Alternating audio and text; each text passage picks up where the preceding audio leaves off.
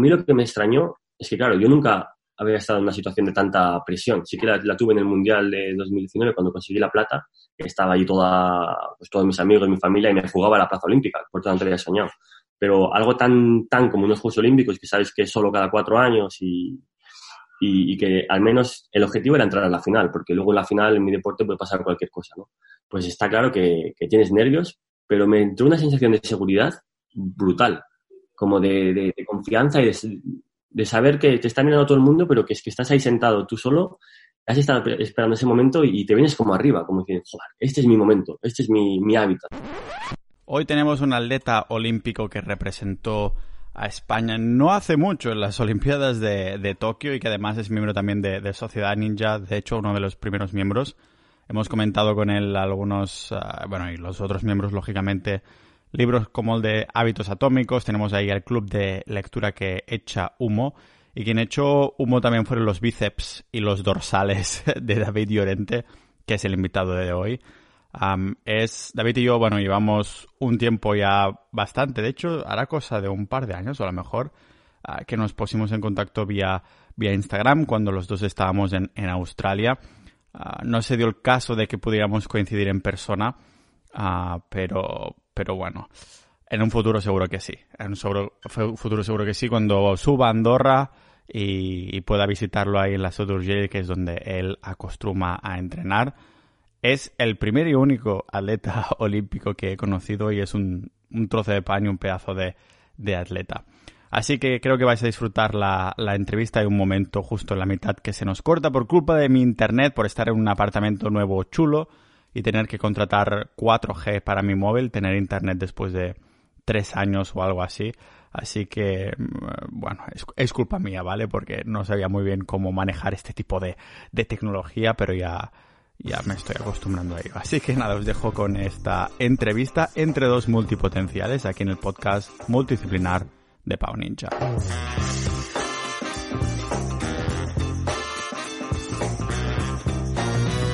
Un aviso. Vale, espera. Y que bebo agua ahora y así que estamos grabando. Mm. ¿Qué tal? Te veo así guapo, ¿eh? Con este pendiente. ¿Qué es? A ver. Es una, una pluma de cuando ah, estuve en Nueva Zelanda, que la verdad es que me gustó mucho el país y, y me gusta también el pendiente. Y, pues, ¿En Nueva Zelanda? Sí. ¿Es de esta época de cuando estabas en Australia, después fuiste a Nueva Zelanda o qué? Porque es de esa época cuando nos pusimos en contacto, supongo que es entonces, ¿no? Porque claro, está uno al lado del otro. Es en, es en las mismas fechas, pero un año después. El año que estuve contigo fue solo Australia y al año siguiente ya sé que volvimos a Australia y a Nueva Zelanda. Ah, Normalmente eh, en, en, el invierno de aquí de España intentamos salir fuera para entrenar a sitios calurosos y normalmente pues Australia, Dubái, Nueva Zelanda suelen ser los, destinos. Claro, realmente esto de la, de la piragua te hace ser un nómada, pero en vez de, de, con el portátil como lo venden muchos, vas con ahí con tu, con tu piragua y demás, ¿no? Sí, la verdad es que es un poco más aparatoso llevar la piragua por todos lados que el ordenador, pero el hecho de hacer piragüismo de aguas bravas justamente es eso lo que, lo que conlleva. Si quieres ser bueno, tienes que viajar un montón, eh, remar en distintos ríos y sobre todo eso, en, cuando hace frío aquí en España, a buscar sitios calurosos para, para entrenar muchísimo mejor. Claro, ¿cómo funciona esto? Porque entonces entiendo que por lo que dices vas a distintos países para acostumbrarte a distintos distintas corrientes de agua, ríos o cosas así? ¿Cómo funciona esto? Al final cada río es un mundo y, el movimiento de agua que se produce lo mismo. Ahora sí que es verdad que con los canales artificiales el, sistema suele ser bastante similar, pues el canal olímpico de, Tokio, de, mm, eh, Río, de Londres, el que va a ser en París, suelen ser similares, porque son artificiales y ya están con, pues, eh, obstáculos de plástico, etcétera. Entonces, claro, si queremos entrenar en ese tipo de, ríos, pues tenemos que movernos en, a ríos similares a esos, que también la temperatura sea similar. Entonces, ahora preparando pues, para, eh, Tokio, hemos estado pues, yendo a, muchos ríos así similares. Joder, ¿cuántas horas estás entrenando al día o así? ¿O es unas horas semanales o no hay realmente un, un horario así? Bueno, cada día depende mucho de si es temporada o pretemporada. Lo bueno de ahora el verano es que empiezan competiciones, entonces el trabajo ya está hecho y al final con remar una hora y media al día o incluso a veces dos sesiones de una hora cada día es, es suficiente. Pero sí que en pretemporada pues tenemos que hacer mucho gimnasio, muchas sesiones en aguas tranquilas para trabajar la, técnica y, también series para ponernos fuertes. Y suelen ser unas cinco horas al día, aproximadamente la que llevamos. El problema es que es también muy técnico nuestro, nuestro deporte. Entonces, no solo las horas que, llevamos entrenando, que al final, claro, el, cuerpo se cansa y también necesita descansar. Es todas las horas que tenemos que estar analizando el vídeo, visualizando cómo queremos remar, eh, fisios, estiramientos, etcétera. Es como, como, un trabajo, la verdad. Joder, no sé cómo, por dónde empezar, porque cada una de estas cosas que has dicho me salen un montón de preguntas. Por ejemplo, el tema de, la técnica, entiendo ah, que, claro, no lo tienes como automatizado, ¿no? En el sentido de que Ah, parece que es algo que a la que pones la mano un poquito así y tal, pues entonces se te va la fuerza por, por ahí, o, cómo funciona esto. Entonces es una técnica que años y años sigues trabajando igualmente. Siempre, siempre, porque además mi deporte es un deporte cíclico. Eso quiere decir que, además, en, un medio tan variable como, como es el, eh, las aguas bravas, nunca vamos a hacer el, mismo patrón de, movimientos, ¿no? Entonces, eh, cuando empiezas a entrenar, pues te enseñan unos, unos patrones básicos y luego a partir de ahí es ir tú depurándolos y sobre todo adaptarte no, no hay una técnica que digas, esta es la, la mejor, porque en cada momento el agua va, fluctuando, tus mismas sensaciones en el cuerpo también cambian, entonces es el repetir muchas acciones para intentar automatizarlas y que a la vez que las automatizas también sean eh, las que te las puedas adaptar al momento en el que, en el que estés, ¿no? Parece un poco más eh, chungo, pero bueno, al final es repetir, repetir, repetir y, y lo guay mi deporte es que cada día que vas pues hay unos circuitos diferentes, eh, el agua también cambia y no es lo mismo de correr 100 metros durante 10 segundos durante toda, toda la temporada. ¿no? Joder, supongo que la gente como yo te vemos en el, en el Instagram y cosas así. Digo, voy a dejar el gimnasio y voy a intentar hacer sesiones, un coach de pirado o así, a ver si me pongo tan fuerte como David y me pongo con unos brazacos y abdominales que flipas, ¿no? Eso supongo que va todo atado con estas sesiones de gimnasio que dices que que hacéis. No sé si os miráis también el tema nutrición o esto es algo más como personal tuyo que dices, pues me lo miro porque voy a rendir mejor o tienes ahí un coach también que te dice, come esto.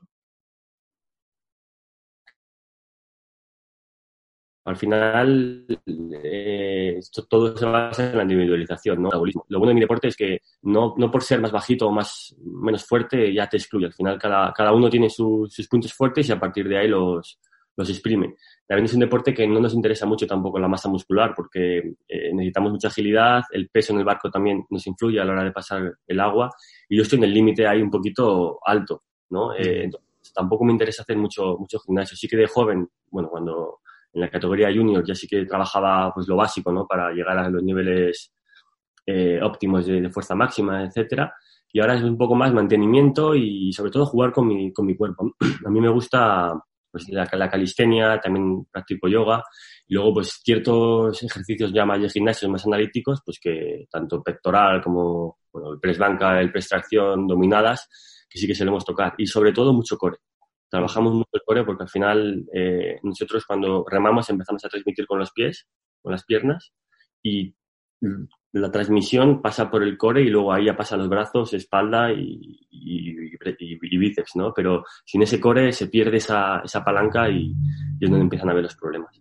O sea que empiezas desde las piernas, porque parece, visto desde fuera, ¿no? Que es algo que, que no se ve, es como que están ahí tranquilas o algo así, es la parte del core hasta arriba el torso, ¿no? Que se lleva toda la fuerza. Realmente no es así, entonces. Claro, nosotros en la piragua vamos sentados y tenemos una especie de pedal eh, como una especie de, plataforma donde ponemos el pie. Y ahí es la primera vez que, pues cuando paleo de, la mano derecha, empujo con el pie derecho. Y ahí es cuando empieza ese, ah, e, Es verdad que nuestras piernas son bastante delgaditas en comparación con, con, el tronco superior y también nos interesa que sean así, porque al final si no es, es un peso inútil.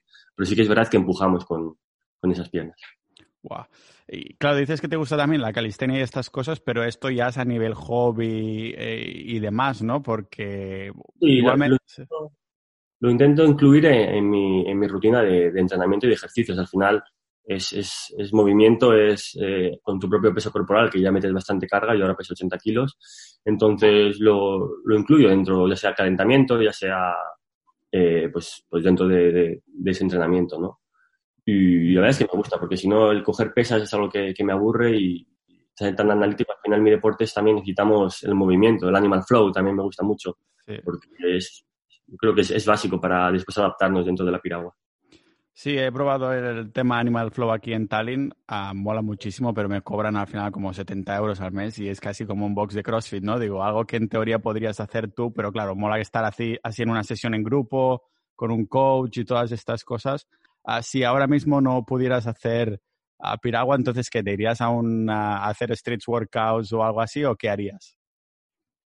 Bueno, combinaría el surf con, con, sí, con a... Mira, sería perfecto. Los típicos gimnasios que hay, street workouts al lado de la playa, pues me iría con la tabla de surf, surfearía un poquito, saldría, haría un poco de, calistenia y, volvería. Eso sería lo que, lo que haría si no pirado. Qué buena vida. Te pega, ¿eh? Con el pendiente de Nueva Zelanda, comentar algo así, encaja, encaja. Hostia, sí, he visto, vi en tu Instagram ahí que hacías un, un front lever en una, en una polea, ¿no? De estas de una polea alta. Y yo esto no puedo aguantar más de un segundo, ¿no? ¿Eso ha sido después de entrenar tanto tiempo piragua o ha sido algo que de entrenar el core individualmente, bueno, individualmente, uh, de entrenarlo específicamente, más bien dicho, o de que te has dado cuenta de, hostia, tengo un físico ya de atleta que flipas y puedo hacer un front lever sin entrenarlo? De, de, hecho, fue lo segundo, porque eh, cuando, cuando lo hice por primera vez no sabía ni, ni, cómo se llamaba, ni lo que era, ni nada. Era antes incluso de, de calistenia. Y yo creo que es por lo que tú dices, por el trabajo de core, el hecho ya de, pues, de estar en, en, la élite ¿no? de, del piragüismo entrenando muchos años, porque la verdad es que no he hecho nunca un entrenamiento específico de eso y ni me ha costado trabajo. Yo creo que hay ciertos movimientos como el front lever, de, las dominadas, al final dominadas con, con mi propio peso no es algo que me, que me cueste. Y sin embargo hay otras como la plancha, que, yo quería, claro, ver los vídeos aquí en, YouTube y dices, va, ¿cómo molaría esto? Intentas hacer un poco de progresión y ves que, no, que con el entrenamiento que haces en piragua es muy difícil que, te salga, ¿no? Y claro, ¿la plancha que era como al revés del front lever o qué? Pues sí, es decir, apoyarte solo con tus brazos y mantenerte tu plano. Ah, vale. Hostia. De, full, full planche, creo que es en inglés. Entonces, claro, necesitas una fuerza de hombro tremenda, y, estirar bien, bien los brazos para bloquear. Claro, nosotros cuando remamos nunca estiramos del todo el brazo, entonces es un movimiento completamente opuesto al que hacemos. Vale, claro. Quiero trabajar plancha, me va a quitar un poco el rendimiento de, la piragua. Claro, sí, al ser supongo antagonistas y cosas así, dices estoy sacan, ir yéndome por otra rama que no es la mía, ¿no? Totalmente, así que me, toca quedarme sin hacer el, full plancha. Sí, pero realmente estás haciendo un tipo de, entrenamiento con el piragüismo que es estético, ¿no? También dices, joder, se te ponen unos buenos bíceps, uh, estás lógicamente rajado como la mayoría de, atletas, ¿no? Y, dices, joder, al menos, no sé, debe ser también un extra, ¿no? Que tienes ahí. Ya sé que no lo haces por esto, pero Sí, lo bueno del, del, piragüismo es eso, que sin, sin, tener el objetivo ¿no? de lucir o estar bien a nivel estético, simplemente con, con el rendimiento es un deporte muy completo que, que trabaja sobre todo el, tronco superior y, también depende eso de la, la, genética y la morfología de cada persona. Hay gente que entrenando más se va a definir más que otros y, sí, lo bueno de mi deporte es eso, que no necesitas hacer la operación bikini, ¿no? Si quieres lucir. Claro. siempre estás... Claro. Tiene, tiene sentido. Tengo muchas gracias, ah, gracias, muchas ganas de preguntarte sobre las Olimpiadas, pero antes me gustaría, ah, para seguir un poquito la cronología al menos, porque tú eres joven, ¿no? ¿Qué edad tienes? Y tengo 24 años. 24. ¿Y empezaste de jovencito o fue algo que pillaste hace recientemente y lo petaste ya? No, empecé cuando tenía, yo creo que unos 10, 11 años.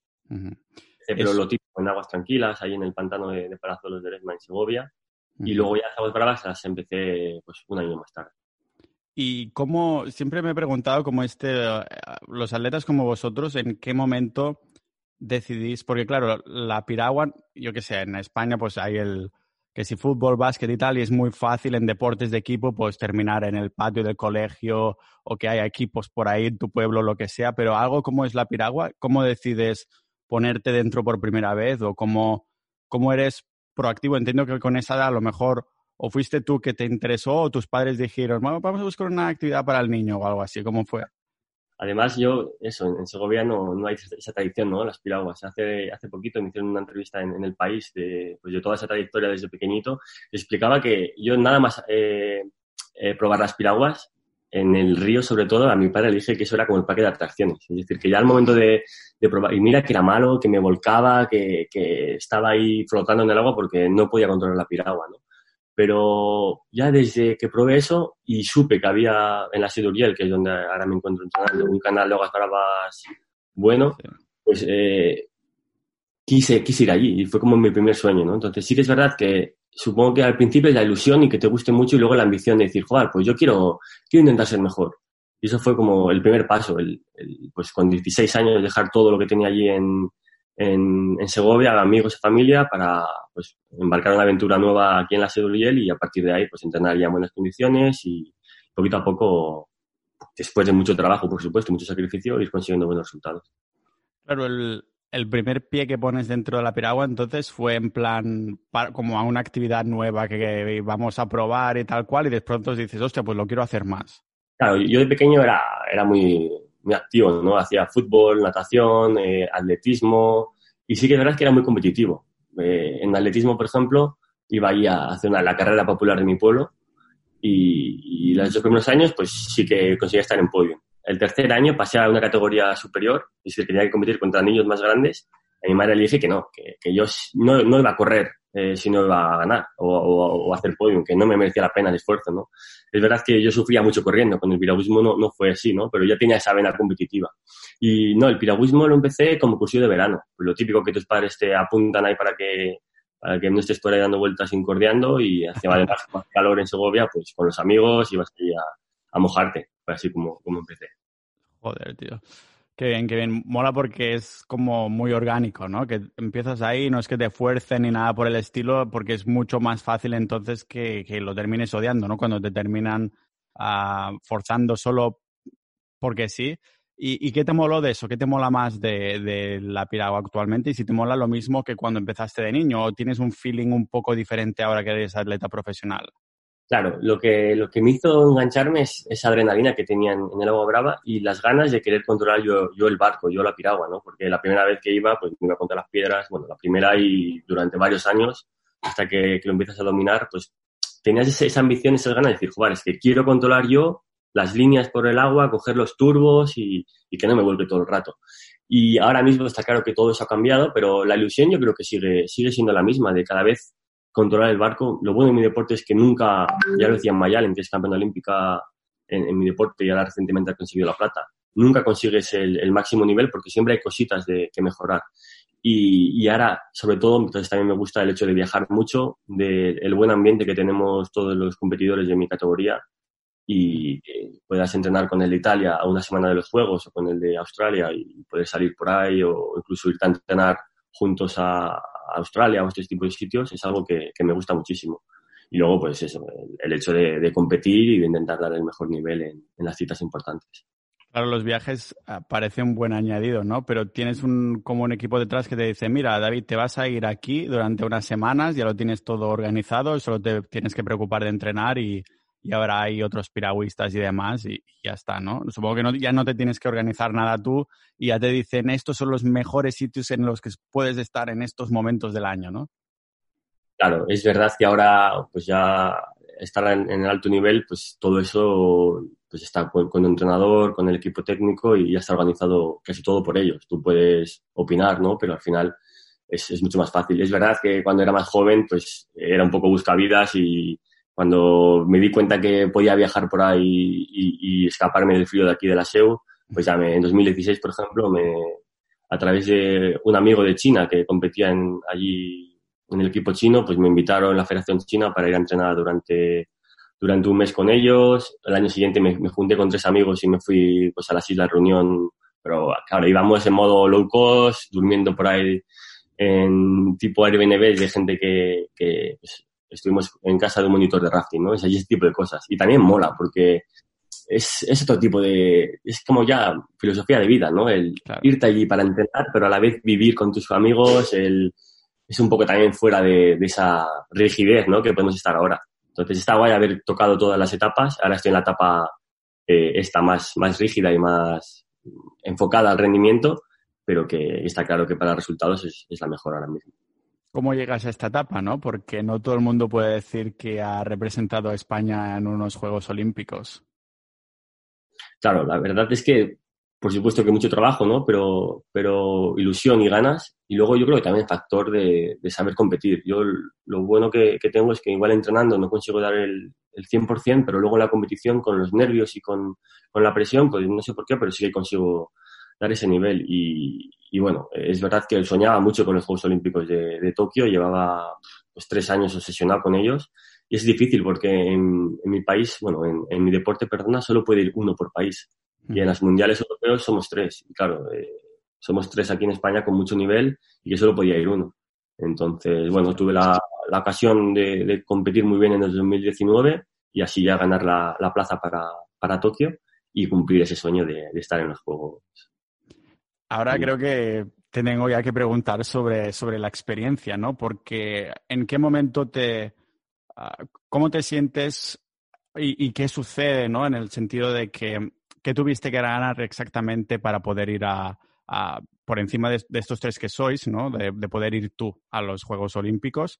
Um, ¿Y cómo te fue difícil? En el sentido de que claro que había mucha competición, pero digo, um, ¿cómo, ¿cómo, lo enfocas? ¿no? Porque me imagino que a, a, nivel mental, con todos esos nervios y estas cosas de, de, estar con gente tan buena, no sé, yo, a mí yo creo que saldría ahí con toda la adrenalina, pero la adrenalina a lo mejor me putearía en este sentido, ¿sabes?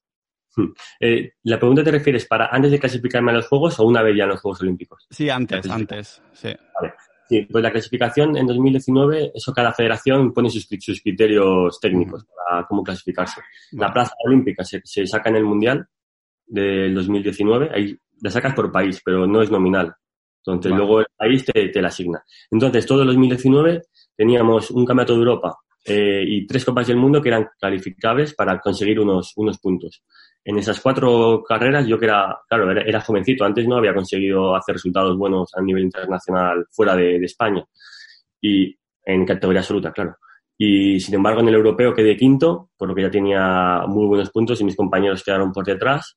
Y luego en dos copas del mundo conseguí hacer también final, por lo que ya, ya tenía como los puntos eh, correctos para poder ir a los juegos y mis compañeros no, y quedaba todavía el Mundial. Y en el Mundial de la SEU yo conseguí quedar segundo, que la verdad es que fue un resultado brutal, porque no, no, me lo esperaba para nada. Y tercero quedó mi, mi otro compañero español, que, que, también optaba para los Juegos. Pero como yo había quedado segundo y luego además tenía ya los puntos de, de, de todas las demás competiciones, porque había estado delante en todas las competiciones, pues tras esperar durante cuatro meses me, me eligieron a mí. Joder. Para que veas, para que veas a veces el, el nivel, ¿no? Que, que, fue tercero del mundo en 2019 se quedó sin, sin poder ir. Y lo mismo con franceses, alemanes y checos, que solo podía ir uno por, por cada país. Increíble. ¿Quién quedó primero ya por casualidad? El primero es el, el imbatible Jiri Praskavec, que es un checo que ya en 2015 yo quería ser campeón del mundo eh, sub-23 en Brasil, él ya estaba primero. Y la verdad es que es un de serie. Es el que ha, ha ganado ahora las Olimpiadas también. Ah, lo ha ganado él, vale en Río y con una, en Tokio con una ventaja bastante grande. ¿Qué edad tiene? ¿Y tenéis todos los que hacéis uno más o menos la misma, el mismo rango de edad o qué? No, no, la verdad es que no. Y de hecho, mi entrenador Guille ha, ha hecho una, una especie de, de, estadísticas y la, la, edad media es de 28 años. Vale. Pero allí había gente de 36 uh -huh. y gente de 21. Que también vale. Entonces es, es bastante, con, con, más joven tiene más potencia y más mayor prima esa experiencia y esa tranquilidad claro. en el agua, etcétera. Entonces, de haber bastante... hecho también tanta técnica y cosas así, supongo que eso también es acumulable, ¿no? Que al final ya has experimentado tantas aguas que hay cosas que el cerebro te hace clic y sabes cómo, cómo tomarlo, ¿no? Y luego depende más que la edad, un poco, este es un deporte también específico y que la, la historia de tu familia también hace mucho. Yo sí. no tengo tradición familiar, ¿no? Pero, por ejemplo, Yuri Praskavec, eh, su padre ya, ya era campeón de, del mundo y pues, yo creo que con tres años ya estaba encima de la piragua, entonces tiene ya adquiridos unos movimientos y unos patrones que es muy difícil que, que, podamos, que podamos llegar nosotros. Lo bueno es que yo, por ejemplo, empezando con 11 años en Segovia, en aguas tranquilas y, y, sin casi tener aguas bravas, a través de, de otro trabajo consigo también estar allí, ¿no? Pero es verdad que con esa gente lo tienen aparte de todo el esfuerzo que han hecho y todo, desde pequeñito ya, ya han estado en contacto con el agua y con profesionales. Y es que es una pasada verles remar. El tema de las aguas bravas y, y tranquilas, ¿se separa? O sea, o, o, tienes que competir en ambas o cómo funciona? Se te acaba de, cortar. Uy, a ver. Sí, re, si repites la, la pregunta. Sí, ah, comentaba si en el tema de aguas bravas y tranquilas, si lo, lo tenéis que pasar ambas en la competición, o sea, ¿se combina o es primero uno, después otro, o solo hay un especialista de una cosa y de la otra, o tenéis que hacer las dos? No, hay especialistas en cada. Son, el mismo deporte piragüismo, pero modalidades completamente diferentes. Entonces, claro, los centros de entrenamiento están también separados. Yo he coincidido con el equipo de Aguas Tranquilas ahora aquí en Tokio. Pero si no, no, no, coincidimos nunca porque los lugares de entrenamiento y de competición son, son distintos y está claro que la especificidad de cada deporte también. Claro. A ti te mola esta adrenalina, ¿no? De, de las bravas. Sí, a mí, claro, me gusta mucho más. He hecho las dos, también había hecho descenso de aguas bravas, pero me quedo con, con el slalom, con el hecho de, ir cada día a probar nuevas, nuevas cosas y, y las aguas bravas, por supuesto. Y cuéntame un poco la experiencia ya una vez dices, vale, el corona no me va a joder los de el, Tokio por ahora, así que me voy ahí. ¿Y cómo, cómo funciona un poco? O sea, ¿te mueves ahí en el hotel unas semanas antes o...? Ah, y entiendo que para estar con, sin jet lag, cosas de estas, ¿no? Y estar totalmente con los ah, ciclos circadianos a, ritmo. Ah, y cómo, si me puedes explicar un poco la, experiencia así tal cual, expláyate todo lo que quieras, pero en plan resumen, diga, a ver qué te sale. Pues en, en principio podíamos ir a, los Juegos Olímpicos, allá a la Villa Olímpica, cinco días antes de empezar con la competición. Y luego teníamos que irnos dos, 48 horas después. Lo que pasa es que, claro, en mi deporte necesitamos entrenar en las aguas, en las aguas bravas. Y teníamos previsto ir cuatro veces durante todo el año a Tokio antes de las Olimpiadas para entrenar. Eso, por supuesto, que se canceló todo por el coronavirus. Entonces, al final, consiguieron que podíamos ir desde el día 8 de julio, eh, casi 10 días, para entrenar allí las aguas bravas antes de que empezase eh, las Olimpiadas. Entonces, además, además, como diría en catalán, eh, mira que soy segovia, ¿eh? pero bueno, aquí viviendo en la Sego a veces... Te pega el catalán, ah, claro, a más, a más. Pues eso, además eh, fuimos cinco días antes para, para, habituarnos al jet lag y estar preparados. Entonces nos fuimos al norte de Japón, que ya habíamos estado ahí en el 2019, y estuvimos ahí entrenando cinco días en un río natural y la verdad es que estuvo muy bien porque cambias el contraste de la ciudad grande de Tokio, estás más tranquilo y luego ya el día 8 de julio estuvimos en, un hotel, porque a la Villa Olímpica no podíamos entrar, y todos los participantes de, mi deporte en el mismo hotel, y ahí sí que hicimos un poco burbuja de, solo podíamos salir para, para entrenar y, vuelta a tu habitación del hotel, y muy estricto. La verdad es que imagino que no se querían dejar nada, nada suelto, y ahí estuvimos, pues eso, de, la habitación a, entrenar, entrenar a habitación, eh, turnos para comer, dependiendo del grupo en el que fueses, para no juntarte con todos, y por supuesto que test de saliva cada, cada día, que por suerte eran de saliva, que no eran pues claro, si te tienen que meter ahí el palo hasta el cerebro, a lo mejor te tocan algo de la técnica que has automatizado, ¿no? Eso no, pero ya te digo que sufría un montón y me lloraba el ojo todas las veces. Joder. Vale, entonces estáis ya, ya ahí. Mm, digamos que llega el día de. Te empieza a venir la adrenalina, el día de la competición y tal. Ah, ¿Cómo lo vives eso? Claro, después, el, día 19 de julio ya nos mudamos a la Villa Olímpica, que ahí en el hotel tampoco ves, ves nada, ¿no?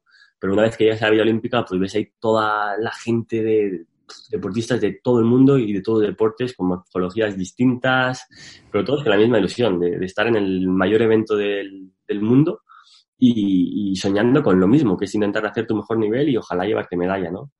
Y eso fue la leche. Sí que me había imaginado estar allí en, los juegos y esa ilusión, pero el vivirlo es algo que esas noches, a pesar de que estaba bien del jet lag, no podía casi dormir. Pero era por la adrenalina y por la emoción. Y luego, pues, a medida que van viniendo los días, va siendo, va siendo consciente, ¿no? Sobre todo la repercusión mediática que, que los Juegos Olímpicos tienen.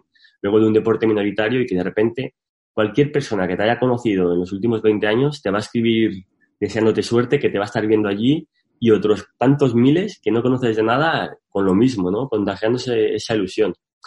Y yo intenté separar un poco lo que era la competición y lo que era la Villa Olímpica. Para, al final la competición querías simplificarlo lo máximo posible, verlo igual que sería una competición en un mundial, en un campeonato de Europa, etcétera. Y luego fuera de esa competición, pues disfrutar de este desplazamiento olímpico, empaparme de, toda esa experiencia y, conocer a, a, toda la gente que pudiese, ¿no? Y la competición es verdad que fue un poquito extraña, sin público, pero bueno, el hecho de, estar en los juegos y, estar ahí concentrado sabiendo que, joder, está viendo todo el mundo y que no que tienes que, conseguir tu objetivo, la verdad es que es, brutal y que intenté compartir en, en, las redes sociales. Ahí en el Instagram puse un, una publicación pues de, de, cómo sentí ¿no? esa, esa sensación previa tanto a la semifinal como a la final olímpica, que es una sensación que para mí ha sido de las mejores de, que he tenido en mi vida y que me encantaría repetir. Como, claro, eso en la sensación en general, pero una vez estás ya montado, para decirlo así, ¿se dice montado o que lo llamáis así? Móntate, David, móntate, ¿te dicen esto en el entreno? Vale. vale. cuando estás ya ahí, ¿cómo, ¿Qué tal fue el, Bueno, lógicamente en Sociedad Ninja y demás, pues te animamos por ahí, te seguimos y, todo, y te estábamos ahí animando y sabemos, lógicamente, todos los que, cómo ha ido y tal, pero a nivel que nos lo cuentes tú, ah, cómo viste el resultado, si quedaste del todo contento, también lo has compartido en Instagram, ah, pero si nos puedes explicar cómo viste esto tú cuando te sientes en la pirámide estás acojonado. Eso es así. Cada, cada competición importante estás acojonado porque eh, no sabes, eh, hacerlo un deporte tan variable no sabes lo que puede pasar, ¿no? Y a medida que va pasando, que, que vas, te vas acercando a la salida, cada vez vas teniendo más confianza, pero el miedo ese le tienes. Y es un miedo, un miedo guay, que, es, que tienes así como mariposas en el estómago, ¿no? eh, pero bueno, eh, cuando me quedaban cinco minutos ya subía por una, una un transportador que, que sube las piraguas, porque nosotros es un circuito cerrado y al llegar abajo te suben. Entonces, subíamos allí para, para, llegar a la línea de salida y, y te vienen pues muchos pensamientos de, pues, de, todo el sacrificio que has hecho. Es, es, que es un poco como película, pero es que de verdad que, que, que, fue así, ¿no? Entonces, por eso nada más terminar lo escribí para, para quedarme yo para, para recordarlo siempre. Pero a mí lo que me extrañó es que, claro, yo nunca había estado en una situación de tanta presión. Sí que la, la tuve en el Mundial de 2019 cuando conseguí la plata, estaba allí toda, pues, todos mis amigos, mi familia y me jugaba a la plaza olímpica, por tanto había soñado. Pero algo tan, tan como unos Juegos Olímpicos, que sabes que es solo cada cuatro años y, y, y, que al menos el objetivo era entrar a la final, porque luego en la final en mi deporte puede pasar cualquier cosa, ¿no? Pues está claro que, que tienes nervios, pero me entró una sensación de seguridad brutal, como de, de, de confianza y de, de saber que te está mirando todo el mundo, pero que es que estás ahí sentado tú solo, has estado esperando ese momento y te vienes como arriba, como diciendo, joder, este es mi momento, este es mi, mi hábitat, como digo yo. Y, y, nada, después pasa todo muy rápido, te, te concentras, eh, yo trabajo la visualización antes de, de, bajar, cuando me quedan dos minutos, entonces me imagino el circuito como lo quiero hacer, cuando quedan 30 segundos más o menos, ya termino la bajada, abro los ojos, me mojo bien con la cara para activarme y, y para abajo. Se me pone la cara ya como, como modo competición, así medio enfadado y, y para abajo. Y ya te digo, esa sensación de seguridad y decir, vale, es que lo, lo voy a hacer y no tengo miedo ni, ni nada, que, que la gente de, de, casa se siente que, que, lo voy a hacer, ¿no? Y así conseguí pasar a, a, la final, que era el objetivo, y luego en la final mi, mi ambición era intentar conseguir una medalla. Ya decía a mi entrenador que me daba igual quedar cuarto que décimo que luego no es así, porque está claro que siempre quieres quedar lo más arriba posible, pero, pero bueno, eh, al final no salió, no porque estuviese nervioso ni nada de eso, hay veces que, que en, en, mi deporte no sale, el agua cambia mucho y, y hubo una puerta que pasé un pelín más justa, uh -huh. que si llego a pasar dos centímetros más a la izquierda, pues ahora mismo estaría quinto, y, y bueno, me pusieron un 50 y, y quedé décimo. No quiere decir que sea peor que el que haya quedado segundo o tercero, que el que haya quedado primero seguro, porque es, es un, una puta máquina, ¿no? Pero no quiere decir eso. Probablemente, si hiciésemos, la prueba de repetir esa bajada durante 10 veces, la misma, los resultados cambiarían completamente. De hecho, el subcampeón olímpico de Río se quedó fuera de la final, eh, Giovanni Di Gennaro, que era un italiano de los favoritos, también se quedó fuera y tiene mucho más nivel del que tengo yo, ¿no? Pero bueno, fue así y, y quedé décimo. Y al momento, pues sí que te, te da rabia, porque al menos no, no tener el diploma, ¿no? Pero luego internamente estoy súper satisfecho y orgulloso porque salía por todas y yo creo que el, el, salir a por todas tarde o temprano es lo que te va, lo que te va a dar el, el ganar, ¿no? Y ahora pues no ha sido así, pero, pero, pero bueno, estoy súper contento y, y sobre todo Estás calmado, ¿no? En el sentido de que estás de vuelta a Segovia, entiendo, y puedes tranquilizarte un poco, ¿o qué? Que va, estoy, estoy en la SEO. En Segovia no me tranquilizaría mucho porque ahora la gente está, está a tope. Pero nada, estoy esperando. He venido aquí porque tengo aquí la casa del, del bueno, mi apartamento de alquiler, ¿no? Para deshacer maletas y todo, porque tengo aquí todas mis cosas. Y ahora, mañana pasado, ya me cogeré la, furgoneta y me iré con mis amigos al, al norte a surfear un poco y fiesta no creo que se pueda hacer, pero bueno, al menos estar ahí entre nosotros tranquilos en la playa y, y desconectar un poquito las piraguas. Qué guay, ¿no? Porque igualmente, aunque estés de relax, sigues haciendo cositas de agua, ¿no? Otras personas dirían, no, no, yo me voy a la montaña que, la, que el agua ya no la quiero ver más. estás en tu medio natural, ¿no? Como decías.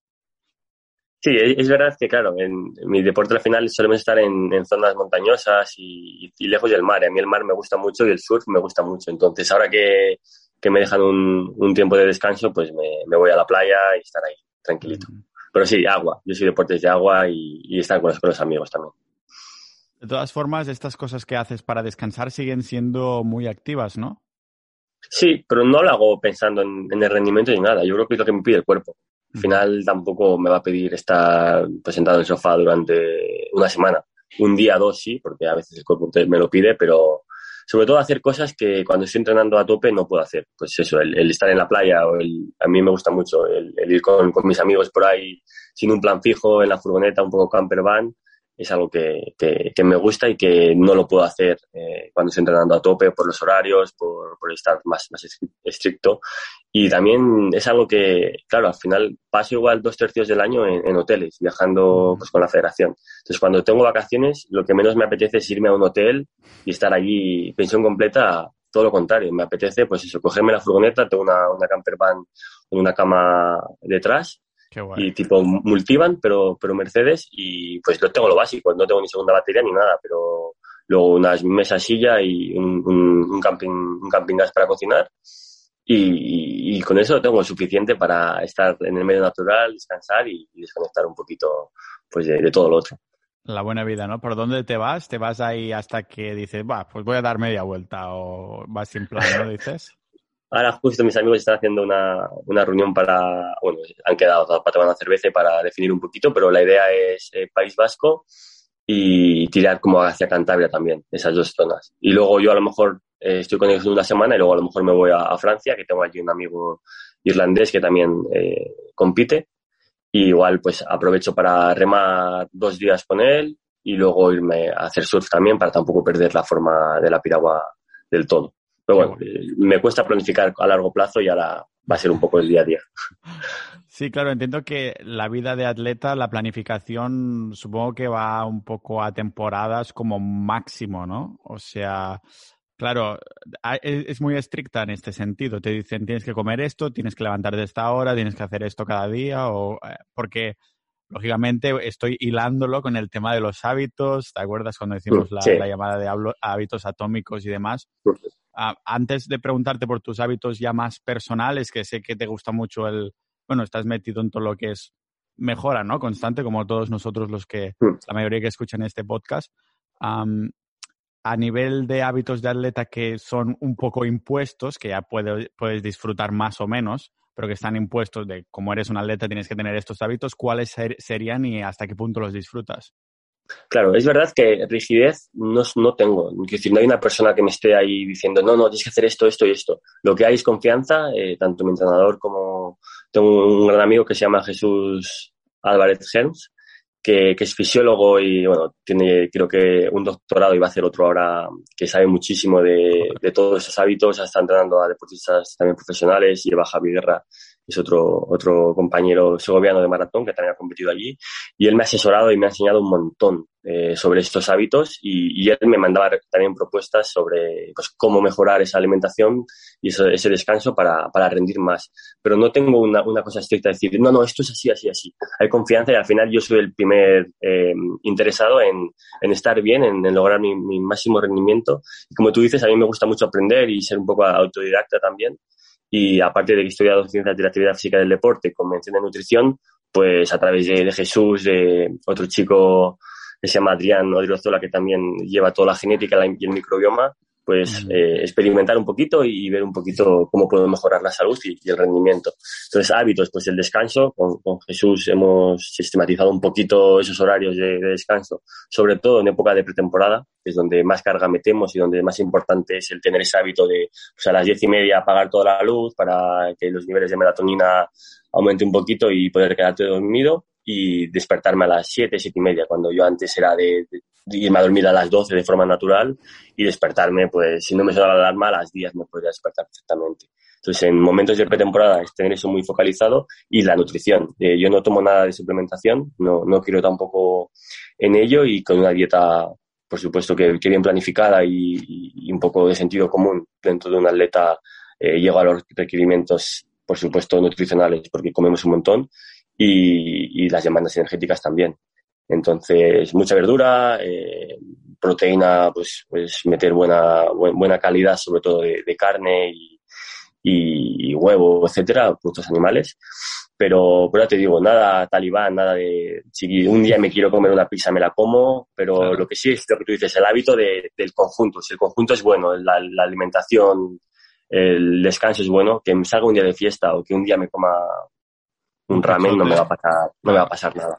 Entiendo que, ¿sabes cuántas calorías comes más o menos? Porque me estoy imaginando unos cuantos miles, ¿no? Yo, claro, de metabolismo basal tengo 2.200 sin moverme del, del, sofá, si, si, estuviese en la cama en, estado vegetativo, ¿no? Sí.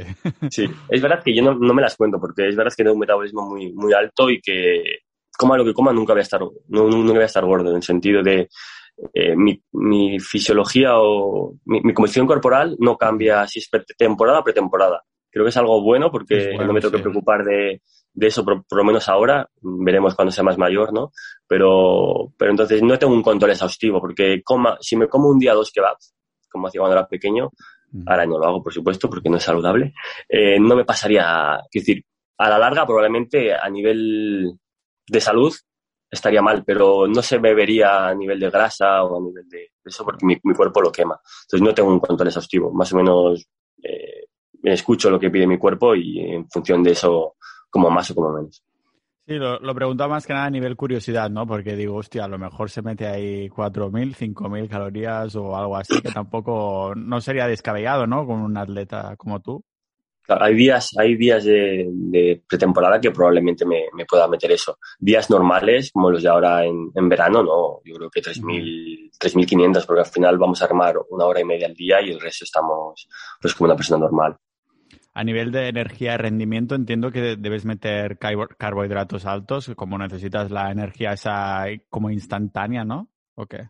Sí, no, no, no, porque al final tampoco es una demanda muy, muy energética. De, hecho, de vez en cuando hago ayunos intermitentes, que, también se ha visto mucho la, el beneficio ¿no? de salud y, alternar un poquito. Me gusta un, podcast que, que, escuché también tuyo sobre la, flexibilidad metabólica, ¿no? Y, y la verdad es que creo que es eso, el no estar siempre con lo mismo y de vez en cuando, pues, está claro que periodos antes de competición, pues, eh, el carbohidrato y todo esto sí, pero no, no de forma exhaustiva porque al final es un minuto y medio lo que hago, en el cual es más cardíaco, por supuesto, no, no es tanto. Yo creo que a nivel neuromuscular sí que esa fatiga pero no, no, se necesita tampoco hacer la, la, carga previa de carbohidratos como un, un, ciclista o un maratoniano, ¿no? Entonces es un poco sentido común. Entonces entiendo que también que sea un poquito más libre, más, o sea, dices, vale, esto lo puedo comer porque es sano y tal, pero al no tener que controlarlo tan exhaustivamente hace que sea más llevadero, ¿no? Porque si tuvieras que hacer carga, ciclado, todas esas cosas, entonces dices, joder, viviendo así se lleva, se lleva peor.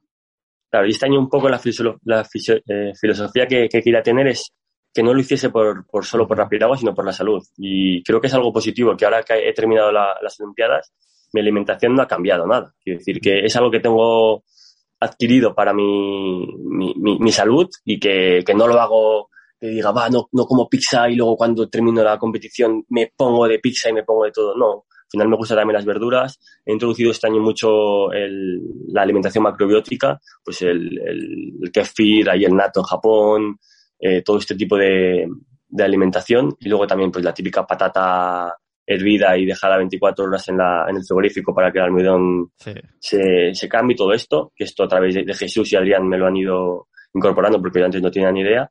Y yo creo que todo esto es, es bueno porque al final el micro, la microbiota, el microbioma ahora mismo está en expansión, se está estudiando un montón y parece que, que tiene mucha implicación tanto de salud como, como de rendimiento y en los próximos años veremos yo creo que grandes avances. Y investigar con eso y, probarlo, yo que también soy bastante curioso, es algo que, que me gusta, la verdad. Sí, dicen que es como el segundo cerebro, ¿no? Y que hay una conexión total entre la microbiota y nuestro, nuestro cerebro. Ah, normal que después eh, veas bajadas de rendimiento en la gente, que la gente todo el rato está cansada y justo es con aumentos de inflamaciones de las personas, ¿no? Que, que no se cuidan y todo, hay una inflamación constante. Ah, y claro, si hay esta conexión, ¿no? Con nuestros, nuestras tripas ahí y con nuestro cerebro, pues normal que, que, esté la cosa así. Entonces, me, me, acuerdo que lo comentaste en la charla que tuvimos en Sociedad Ninja, que estabas muy metido o que te estaba gustando mucho el tema de la microbiota, ¿no? ¿Lo tienes ahora, aún sigues leyendo con el tema o es algo que ha, ido a épocas y dices, bueno, ahora estoy un poco más calmado que estoy de vacaciones? ¿O hmm. te estás leyendo de esto constantemente o va a épocas? Eh, va a épocas. El, el, interés es el mismo, pero yo también, hablando del multipotencial, soy bastante de, de épocas y me, me, pilló bastante hace unos meses, igual que con la genética. Y ahora no estoy leyendo mucho, pero bueno, sigo, sigo interesado y de hecho este mes quiero estar descansando y luego pensar si a lo mejor hacer algún máster o algo relacionado con eso, porque igual me, me, gustaría la investigación. Porque es eso, neurotransmisores están ligados, el, el eje intestino-cerebro, eh, también se está viendo que en cuanto al rendimiento, a la hora de metabolizar el ácido láctico, hay ciertas bacterias que, que se las comen, que las utilizan de, de, alimento, por lo que aumentando ese, ese, ese género de, de, bacterias, pues podrías pues, tener un, mayor rendimiento y así un montón de, de, cosas más. Entonces es algo que me, que me interesa y es eso. Estos, estos últimos dos meses la verdad es que he estado bastante fuera de, de, de, este, de este ámbito. Me metí un poco con el estoicismo también para preparar un poquito eh, mi mente sí, para afrontar Tokio. Y ahora la verdad es que este último mes estoy bastante en redes sociales y disfrutar con los amigos, por lo que estoy un poco, poco productivo. Pero bueno, no me, no me preocupa porque ya, ya me metí en otra, sabes, sabes que te lo mereces, ¿no? O sea, que no te vas a sentir culpable, supongo, por estar un, un tiempo ahí siendo poco productivo. Además, si se te pide mucho siendo un atleta, es normal que en esta, cuando terminas de hacer lo máximo, digas, bueno, voy a descansar un poquito para mantenerlo a largo plazo. Y, y por aquí quería hacerte la siguiente pregunta, ¿no? Con 24 años, entiendo que igualmente, comentábamos antes lo de la, edad, la gente que está ahí con 30 y pico años, entiende, entiendo que de momento tú la piragua vas a, a tope con, con ella y que te ves durante muchos años con ella, ¿no? Y en, el caso que digas, habrá un momento que no y tal, ¿qué te ves haciendo? El tema de investigación, algo de nutrición y deporte, entiendo, porque claro, es, uh, va en la misma línea, pero es cómo te vas a seguir manteniendo activo. El surf, supongo, pero vas a hacer siempre surf. ¿Tienes un poco de perspectiva de futuro? Es a ver qué pasa. Claro, es, es, verdad que ahora, por supuesto, que hasta París quiero, quiero estar ahí a tope con la piragua, pero desde siempre he sabido que, uno, nunca sabes hasta dónde vas a llegar a nivel de rendimiento y lesiones, etcétera, y dos, tu, tu cabeza no sabes lo que, hasta cuándo va, va, a querer estar, ¿no? Entonces, desde pequeñito, pues eso, estudié el, el grado de ciencias de, la actividad física del deporte, luego empecé con ingeniería informática en la Universidad de Isabel I a distancia, y empecé sin, no tenía ni idea de, de ordenadores nunca, pero bueno, me picó la curiosidad, el hecho de ser nómada digital, ¿no? a mí que me gusta viajar y, y todo, pues estar, pues como estás haciendo tú ahora, ¿no? Eh, trabajando desde cualquier parte de, del mundo era algo que me llamaba y dije, va, pues me meto aquí a, a, ver qué tal la ingeniería informática. Ahora voy por la mitad. Este año, en, en enero, ya dejé de, no me cogí más créditos para centrarme en, en, en Tokio y ahí fue cuando al dejar eh, un poco apartado la, la ingeniería informática, pues empecé con, el, la microbiota, con la genética. Me hice un curso sobre cómo poder identificar esos estudios genéticos para, pues, para aplicarlos a, a la salud y al rendimiento. Y me metí, pues eso, de repente esos seis meses en esto. Después el estoicismo, quiero decir que tengo tantas vertientes abiertas que lo que estoy seguro es que me voy a seguir formando para cuando llegue el momento de dejarlo, que ponga el, el abanico de cosas que, que, pueda hacer y decir, pues igual me interesa ser entrenador durante dos años, igual me interesa, si ya terminado la ingeniería informática, montarme cualquier negocio desde allí o hacerme un doctorado de, de, de cualquier cosa relacionada con la fisiología y, y, el rendimiento. No sé, la verdad es que hace un año no tenía ni idea, de, de por ejemplo, del, del, microbioma y ahora es algo que, que, me gusta mucho, entonces no me quiero dejar nada abierto. Y lo que sí es eso, el poder elegir sería lo que me, me gustaría. Mola, mola ver un, un, multipotencial, ¿no? Porque cuando vemos, o sea, un atleta como tú, uh, con, esta, um, con este abanico en la mente también, como todos nosotros, ah, que, claro, cuando ves un atleta como tú en las Olimpiadas pensarás, esta persona solo respira por la piragua y ya está, pero entonces, claro, el tiempo que no estás entrenando así, te estás informando de otras cosas. Digamos que la, piragua es lo que se ve más desde fuera, lo, lo más proactivo a lo mejor que tienes que hacer, ah, pero después en, tu casa es como decides pasar tu tiempo y los hábitos que tienes y demás, ¿no? Y, mola ver que eso, que una persona multipotencial después dices, pues eh, mira, es parece un especialista, ¿no? Parece un especialista que lo es, pero también tiene sus otras cosas a las que les, les dedicarás más o menos tiempo con eso. Ahora mismo, entonces, estás centrado en descansar un poquito. ¿Hay alguna cosa que digas, Buah, esto me está picando bastante, a lo mejor para cuando vuelva de vacaciones, meterme de lleno en esto o ya pillarás la piragua con muchas ganas? ¿Cómo lo ves? Claro, la piragua seguro que le voy a pillar con ganas, porque de hecho ya, ya tengo ganas de, prepararme y de entrenar. Tengo el mundial ahora en septiembre, por lo que me prepararé. Ahora se lo cojo dos semanas y luego ya me cogeré más. Y no, no, no lo tengo muy claro quiero, quiero decidirlo y, y, pensar un, poquito más en adelante porque ahora mismo estoy a gusto así y, y, es eso. Al final yo creo que es un poco como la teoría de la T, ¿no? De ser especialista en, una cosa que ahora mismo es las piraguas. Luego si te das cuenta, todo lo otro que, excepto la ingeniería informática, todo lo otro está relacionado con, con las piraguas, con el rendimiento. eh, si aprendo de nutrición, de entrenamiento, de mm, genética, al final es para aplicarlo también a mi salud para poder vivir más y mejor y, y, a, las piraguas. Entonces, la verdad es que no sé, me quiero también sacar un curso de, parapente ahora para aprender a volar. Ahora, ahora yo creo que al, terminar Tokio y las Olimpiadas me apetece hacer cosas también un poquito más de, riesgo, entre comillas, porque he estado un, un, año y medio que yo creo que me metía también en todo, en todo este ámbito académico porque no quería salir a hacer bici, no quería salir a correr porque luego me duele la rodilla. Un poco, era un poco como, como de cristal. Y ahora ya ha pasado estos juegos y por fin haber competido, pues eso, ir, ir más a surfear sin miedo a, lesionarme, el probar el paracaidismo. Yo creo que ahora me va a llamar eso, ese tipo de, de actividades más, más fuera. Y luego, pues si de repente me da la venada para, para, estudiar cualquier otra cosa, lo bueno de ser multipotencial yo creo que es que te metes tan de lleno en eso que en uno, dos, tres meses consigues aplicar o adquirir el conocimiento de, otra persona en, en, un año. Totalmente, porque tienes todas esas ah, experiencias de referencia, ¿no? De que has aprendido ya tantas cosas que tienes muchas otras vías, ¿no? De, de relacionar las cosas y todo eso.